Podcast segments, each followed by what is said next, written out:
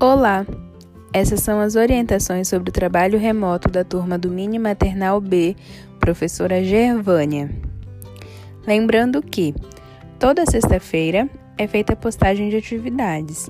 As devolutivas podem ser feitas ao decorrer da semana, de acordo com a disponibilidade das famílias, e que toda segunda e terça-feira, do período das 10 às 10 e meia da manhã, a professora fica disponível aqui em um plantão de dúvidas. A atividade dessa semana é a seguinte: você e a criança deverão assistir ao vídeo cujo link está disponibilizado lá no grupo.